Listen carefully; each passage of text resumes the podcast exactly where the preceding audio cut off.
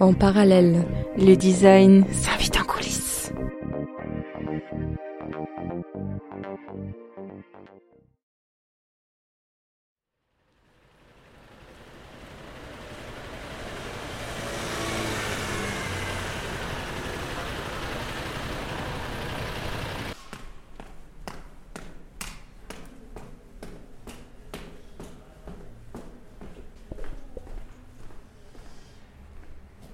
Vas-y, monte. C'est assez artificiel les catacombes de d'Enfer Et Rochereau. on descend, il y a un grand escalier en colimaçon. Il y a des endroits, euh, par moment, où on voit un, un tunnel au loin avec une grille. Euh, parfois des grands vides. Alors parfois ils ont joué, ils l'ont éclairé et donc ça vient construire un peu euh, une architecture avec euh, la grille qui vient se refléter, euh, créer des ombres avec la lumière, tout ça. Et donc ça crée un petit peu une ambiance, euh, une ambiance musée. Et euh, et il y a d'autres endroits où on sent que c'est juste une barrière pour dire euh, n'y allez pas.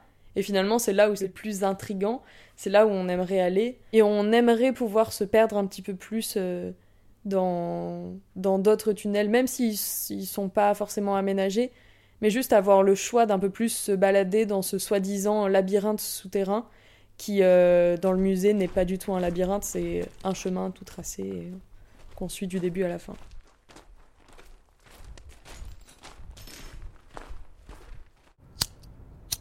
Descendre, c'est ouvrir une plaque dans la rue devant les gens, c'est se dépêcher parce qu'on n'a pas le droit, et c'est refermer la plaque rapidement.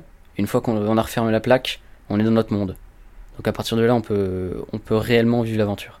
bercé par le, le bruit des gouttes d'eau qui, qui sont filtrées par les 30 mètres de roche et qui tombent euh, au fond de chaque galerie. C'est c'est presque comme une cave dans le fond, sauf que lorsqu'on éteint la lumière, qu'on éteint la musique euh, et que juste on, on, on écoute autour de soi, en effet, on sent qu'on est, euh, on est dans un inconnu, on est dans un espace qu'on maîtrise pas. on va marcher une heure en silence. Et, euh, et généralement, ce que j'entends, enfin ce qui, ce, qui, ce qui me vient quand même à l'esprit, c'est euh, la respiration des personnes autour de soi. Enfin, qui peut vraiment renseigner sur ce que les personnes sont en train de vivre. Et c'est l'eau dans les galeries. Ça me fait vachement kiffer parce qu'en fait l'eau elle est hyper claire avec les reflets sur les murs quand euh, on passe avec nos lampes et tout. Je me souviens d'une fois, euh, on était perdu et on s'est retrouvé dans une galerie tout inondée de partout. Et en fait, on était vraiment dans un dans les fins fonds des catacombes. Au, au débouché de, de ces petits espaces restreints, eh ben, vous débarquez dans des grandes salles, imbibées de l'odeur de fumigène, parce que c'est le grand jeu des, des cataphiles, de se lancer des fumigènes. Une odeur de bougie, de, enfin, de cire, euh, assez agréable. Un côté assez humide, euh, mais pas une odeur euh, comme de la moisissure, une- enfin une odeur de, de pierre euh, humide, et un calme, un silence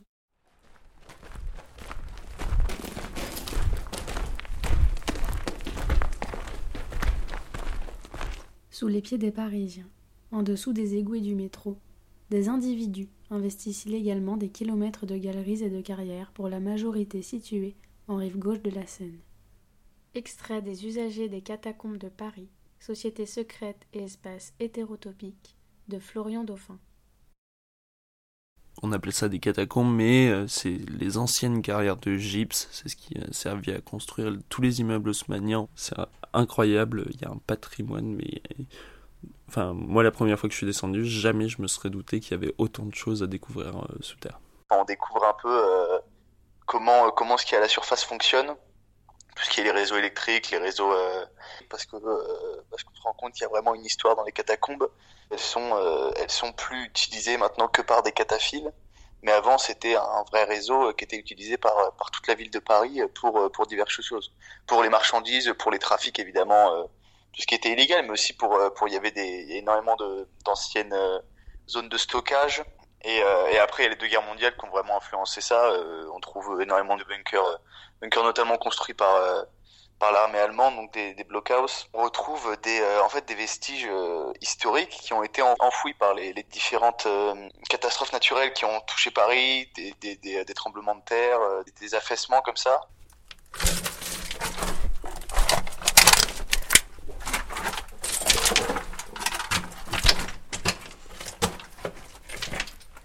Il y a comme plein de cailloux qui sont comme une chute de cailloux qui serait restée figée. C'est très bas. Il y a quelques déchets derrière moi. J'ai l'impression que la perspective, elle s'arrête pas. Qu'il y a une espèce d'énorme trou noir. Par contre, ici, on voit qu'il y a rien derrière. Ouais, c'est qu'il faut certainement aller à droite. Effectivement, là, les galeries commencent. Ah oui, là-bas. Les cataphiles, il y a plusieurs types. Ça dépend aussi de quel genre de catacombes on parle. Pour ce qui est des catacombes de Paris, on est quand même très souvent sur des gens qui ont juste envie de. C'est ça un peu d'une expérience nouvelle. Il y a un peu cette recherche, soit du frisson de l'inégalité, du frisson de, de, la, de la découverte, du milieu souterrain, de tout ce qui va avec. Et euh, après, il y a aussi le, bah, le, plutôt le vrai cataphile. Euh, c'est quelque chose qui, qui s'apprend, qui, qui s'acquiert, et c'est pas, pas garanti à tout le monde. C'est un homme qui arrive euh, simplement, avec des, il n'a pas plein de matériel. Il a, il a ses, ses cuissardes, parce que ça, ça le protège de l'eau. Il, y a, de l'eau dans les catacombes. Et puis, euh, il a son plan, ou dans sa tête, sa lampe, et puis ses habits qui, qui ont vécu.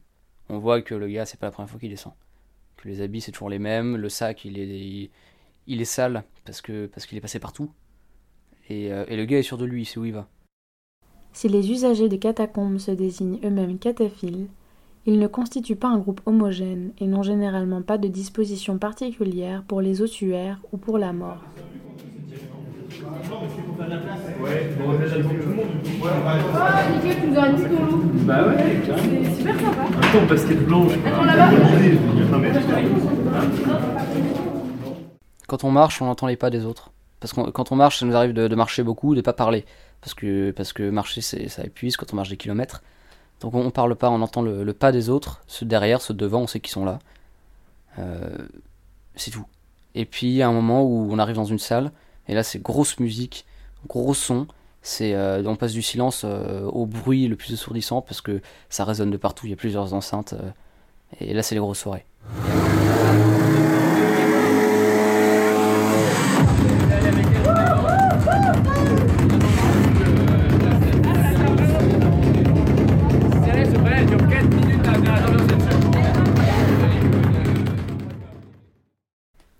plus loin, c'est le silence complet. C'est très particulier comme rapport au bruit. Ouais. Les bruits sont tous dans une pièce, tous dans une salle et nulle part ailleurs. Moi, je connais des familles qui sont euh, cataphiles euh, sur 3-4 euh, générations. Quoi. Et ça, c'est ben, c'est comme ça que l'univers des catacombes s'est transmis, je pense, énormément. Parce que, en fait, à part si tu rencontres un mec dans un bar ou si tu te lis d'amitié avec un gars qui, qui y est allé, tu peux être même sûr que si toi, tu as été initié aux catacombes par un gars, euh, qui est qui, euh, qui est pas ton frère, euh, lui il a été initié par ses grands frères. Donc enfin c'est quelque chose de très de frère à frère, c'est c'est quelque chose qui, qui se fait énormément. Je pense que c'est le vraiment c'est le mode de transmission principal de des catacombes. Elle est douce la pierre. Il y a de la poudre dessus. Ça a l'air si sain.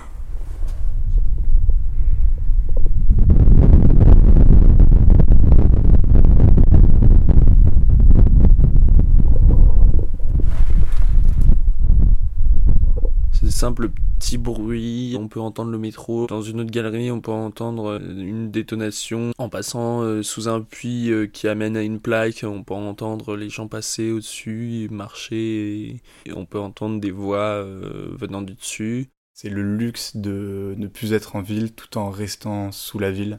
C'est le luxe de pouvoir, en l'espace d'une échelle, quitter la ville, quitter les réseaux, quitter, euh, quitter le, le, monde, le monde peuplé pour arriver dans un espace où euh, on est euh, seul, mais renvoyé beaucoup plus à soi-même, à, à, ce qu'on vit plutôt qu'à ce qui nous entoure. Un jour, je suis descendu avec des potes pour préparer une pièce de théâtre. Et en fait, vu qu'on est dans un monde à part, on n'est absolument pas jugé par ses copains. On vit pleinement la chose dans les catacombes. C'est un des meilleurs endroits pour préparer des examens, etc on est face à nous-mêmes, face à, ce qu'on doit réviser, à nos cours, etc. Euh, et, c'est que du bonheur. Que du bonheur. C'est un, un lieu caché où il y a tout qui se joue. Le rapport au théâtre euh, bah, est extraordinaire puisque on ne joue pas, on joue dans des coulisses qui sont naturelles. C'est pas nous qui avons euh, choisi de nous entraîner dans une salle, etc.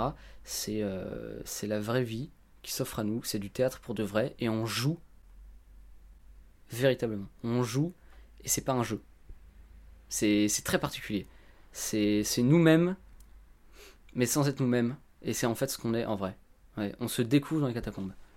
Et c'est un, vrai lieu de, de réflexion. C'est un lieu authentique, mais c'est pas le même monde qu'en haut. C'est un théâtre vrai, c'est un théâtre nature. Ah, c'est pas mal ça.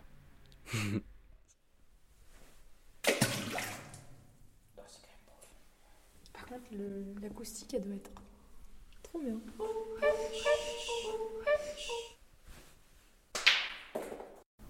L'espace souterrain est difficile à définir dans la mesure où il n'est ni public ni privé. Il est un territoire intime. Si la surface est la scène, le sous-sol sont de l'ordre des coulisses. Il y a un vrai apprentissage euh, de la vie. Euh, oui. Et, sur nous-mêmes, oui. Généralement, les gens qui descendent pour la première fois, ils en ressortent grandis. Au-dessus, il n'y a plus d'émotion, les gens sont morts.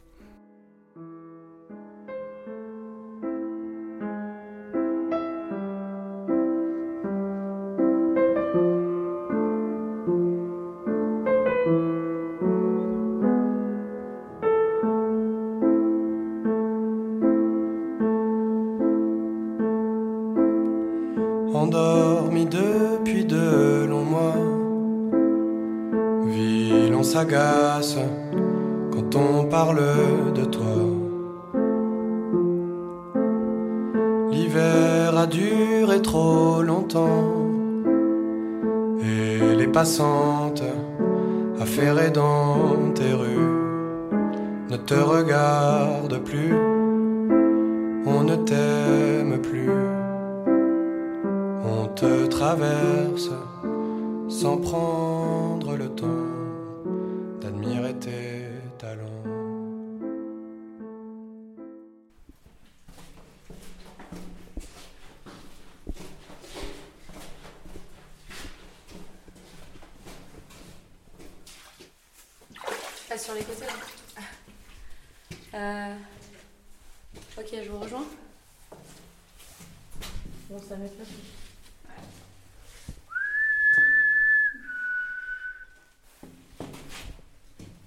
Quelqu'un peut m'éclairer? Ouais. Putain, il fait noir ici. Moi, j'étais tombé sur, euh, sur une messe noire. Donc, c'était quand j'étais au deuxième niveau. Et là, pour le coup, enfin, pour ceux qui ne savent pas, une messe noire, c'est euh, comme une messe catholique par des satanistes. Donc, on va pas prier Dieu, on va prier Satan. Quand j'étais tombé sur ça, en fait, moi, généralement, il y a beaucoup de soirées dans les catacombes. Trucs qui sont organisés. Bon, il y a des raves un peu louches. Il y a des soirées aussi, juste des mecs qui rêvent avec un saucisson en fromage, euh, une bouteille de bière et ils passent la soirée ici, c'est génial. Et donc en fait, généralement, quand on entend du bruit, il faut y aller assez discrètement pour euh, voir si c'est une soirée sympa à laquelle on peut participer ou voir si c'est un truc bizarre. Bon après, ça dépend des délires des gens. Et du coup, donc on entend du bruit avec des avec des amis et moi j'étais euh, donc tête de file, donc j'y vais, je vais en tête. On entend du bruit, on voit de la lumière, on se dit bon bah super, il y, a une soirée. Et puis plus je me rapproche, plus je me dis bon le bruit est bizarre quand même c'est pas de la musique, c'est des gens qui chantent. Bon, après, ça peut être euh, généralement on tombe sur des scouts, des gens comme ça, euh, des gens de ce milieu. Donc, euh, donc bon bah ça peut être sympathique, mais les, les, les chants sont profonds. Et il y a quelque chose qui va pas. Les lumières, c'est pas des lumières naturelles, ça se voit que c'est des lumières de flamme, mais bon, après tout le monde s'éclaire à la torche à la bougie dans les catacombes. Et là, c'est euh, des mecs en robe noire, des pentacles dessinés partout, bougies qui brûlent avec une odeur très dérangeante. je sais pas si c'était du soufre, mais enfin, ils faisaient brûler quelque chose qui sentait bizarre. Et là, j'ai vraiment vu quelque chose qui euh, m'a euh, mis un petit coup dans le foie et euh, je suis pas retourné dans les catacombes pendant pendant quelques temps après. Et donc après, bon, évidemment, quand on voit ce genre de choses-là, faut faire demi-tour et se barrer. Hein.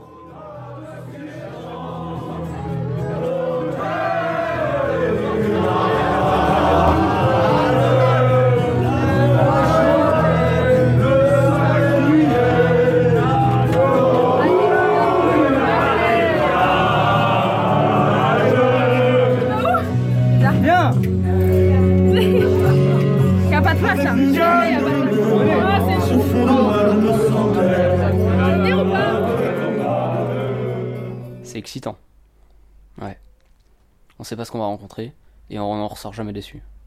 On fait toujours des rencontres incroyables avec des gens euh, qu'on ne s'imagine pas exister et, euh, et on voit des choses aussi nouvelles à chaque fois. C'est extraordinaire. On y va déjà pour, pour l'adrénaline, de se retrouver sous terre, euh, d'entendre le métro passer au-dessus, ou pour, pour, pour, le défi, parce que c'est quand même c'est quand même une discipline qui est assez extrême, de, enfin parce que c'est quelque chose qui est pas du tout pas du tout encadré. C'est un, un, un, monde retranché dans le monde. mais au même endroit en fait, juste quelques mètres en dessous. C'est oppressant pour euh, les personnes qui sont claustrophobes, mais euh, c'est plaisant pour euh, les fous qui aiment le risque, et donc je, je pense que je suis un de ces fous, moi. Je suis un fou cataphile. C'est interdit, mais c'est pas mal. C'est la jeunesse, quoi. On va voir les choses les, les plus extraordinaires, les plus excitantes. C'est pas quelque chose qui est mal en soi. Alors c'est interdit dans le droit, oui, on a, officiellement on n'a pas le droit d'y aller. Mais à la rigueur, on s'en fout. Donc on est tout à fait libre. C'est incroyable.